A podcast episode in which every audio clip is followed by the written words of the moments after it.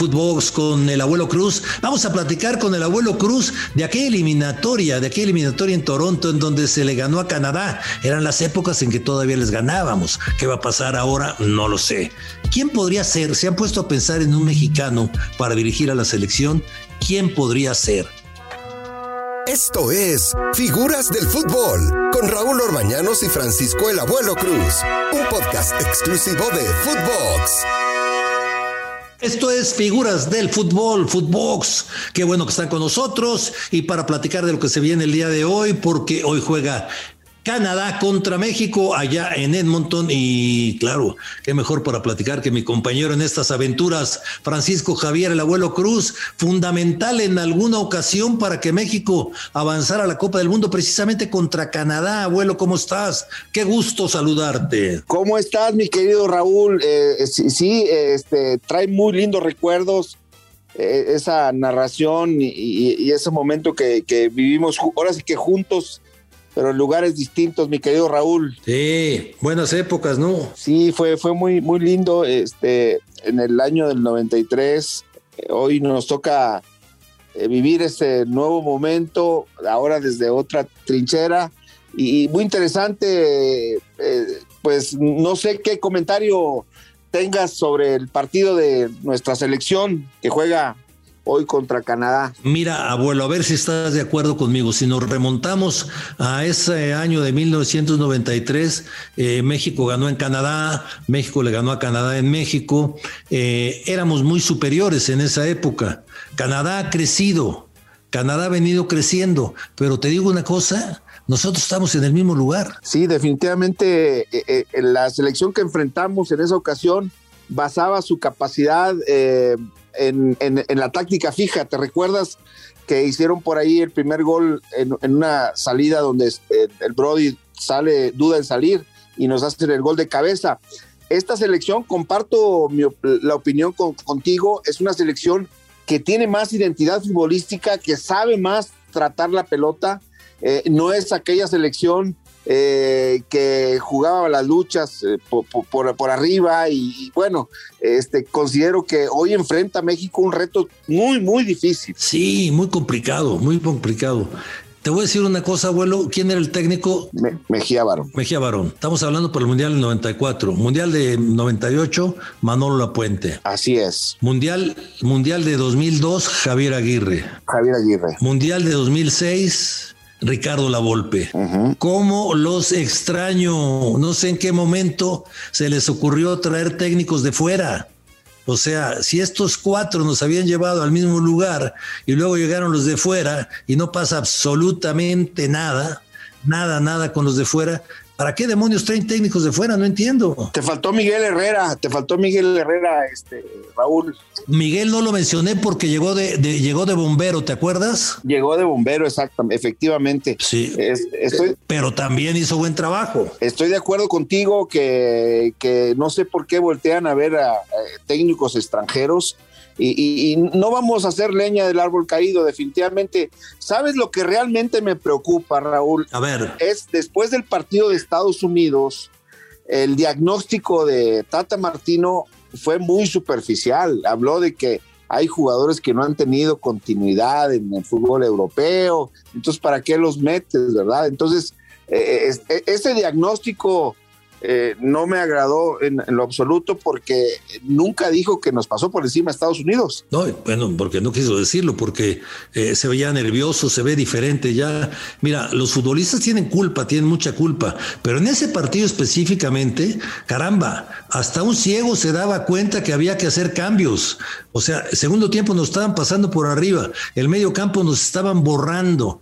Y bueno, pues dejas Herrera, que en ese momento no andaba bien, que debería haber salido, eh, después a, Edson Álvarez. O sea, para mí ahí Martino no lo entendí. El prestigio del Barcelona, de la selección de Paraguay, la selección de Argentina, yo ahí vi un Martino totalmente descontrolado. Y luego, como dices tú, abuelo, atención, es que nos superaron en intensidad, pues haz cambios para que no te superen. Sí, e, eso es lo que realmente preocupa y, las declaraciones eh, este, les, damos esa lectura. Yo personalmente que estuve ahí en el campo de juego, eh, eh, son excusas que da un técnico para desviar la atención.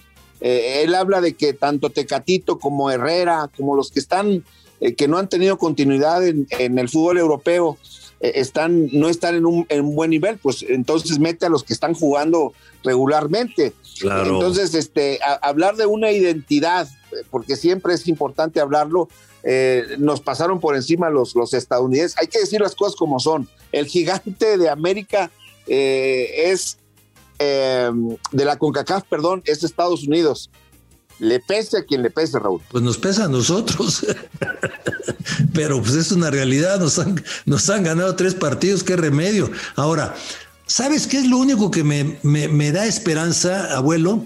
Yo no sé por qué nosotros a través de la historia cuando son más complicadas las situaciones, parece que eh, podemos salir adelante.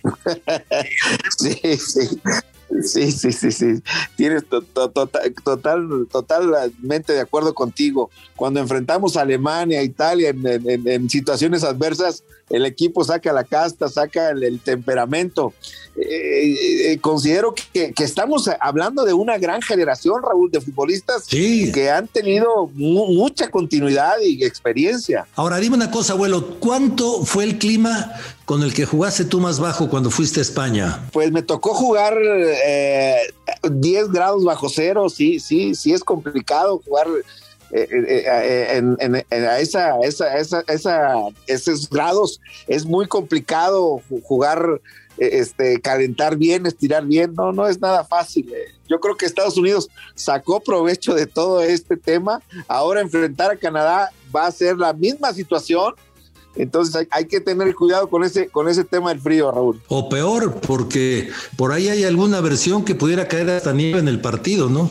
Pero en fin, eh, yo sigo pensando, yo sigo pensando que estos partidos que juega México es en donde nos debería demostrar la capacidad que tienen nuestros futbolistas.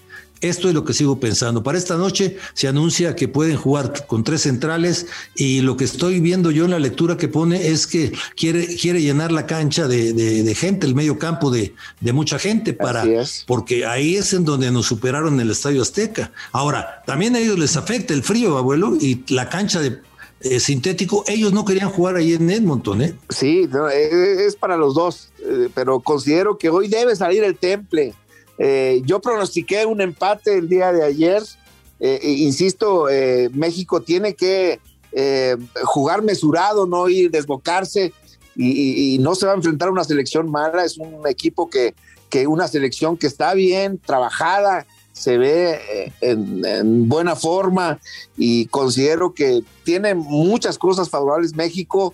Pensar que volver a, ese hábito de ganar, eh, a mí me gusta mucho la gente de medio campo, Raúl, la, la que pienso yo que puede poner el Tata Martino. Bueno, pues ojalá, abuelo, tengas voz de profeta y mira lo que son las cosas, conformarnos ahora con un empate contra Canadá, porque ya ves más a la, eliminatoria, ¿no? Un empate te sigue dando el segundo lugar, una derrota te tira al tercero y luego tenemos que salir otra vez de visita. La buena noticia es que luego vas a jugar cuatro partidos de local en casa.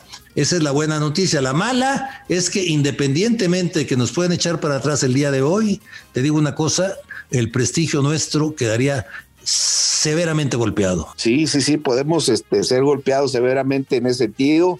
Ahorita que decías, eh, le pese a quien le pese, sí nos pesa a nosotros porque nos afecta como gente de fútbol y, queremos ver a nuestros... Eh, yo me sentí avergonzado el partido pasado, de ver las caras de los, de los, muchachos, ver eh, al muchacho este que juega ya en, en, en Holanda, triste, Ahí por ahí hay una imagen donde está con el, con el, con el eh, tecatito ahí consolándolo.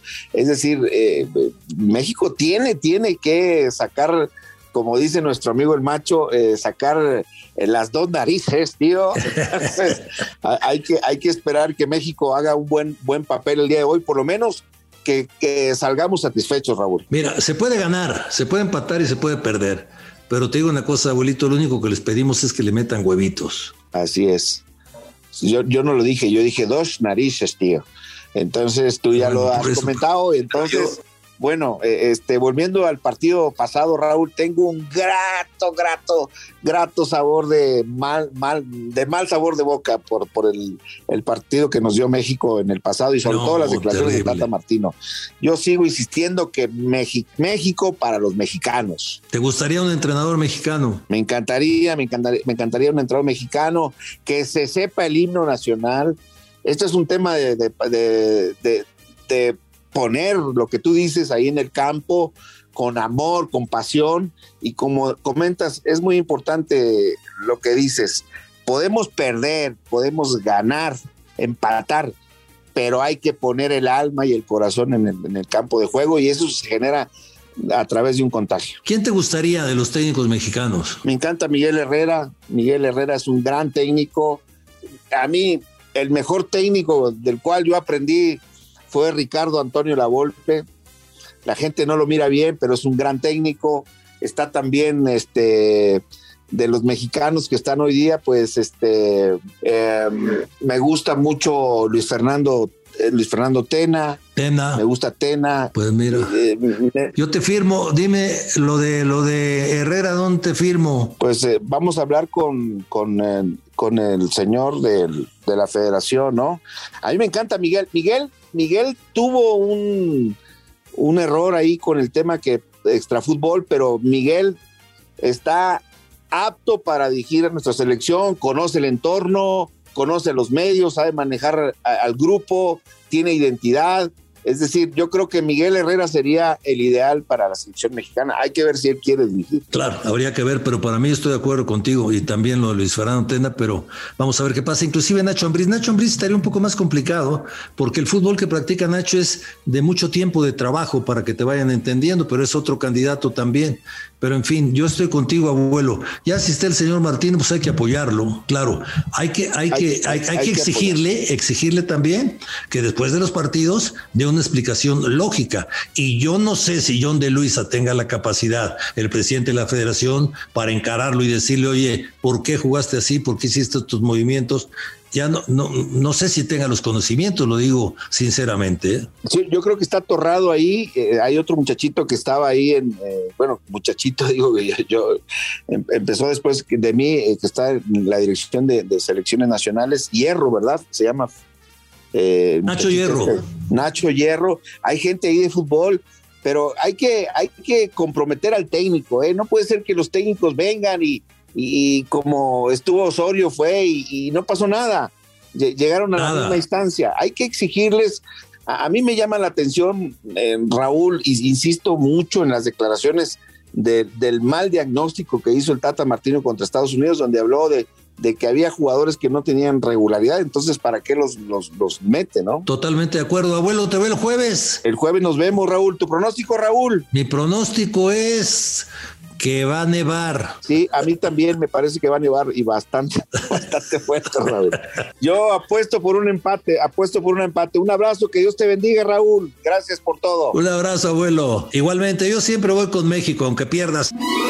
Esto fue Figuras del Fútbol con Raúl Orbañanos y Francisco Javier el Abuelo Cruz. Podcast exclusivo de Footbox.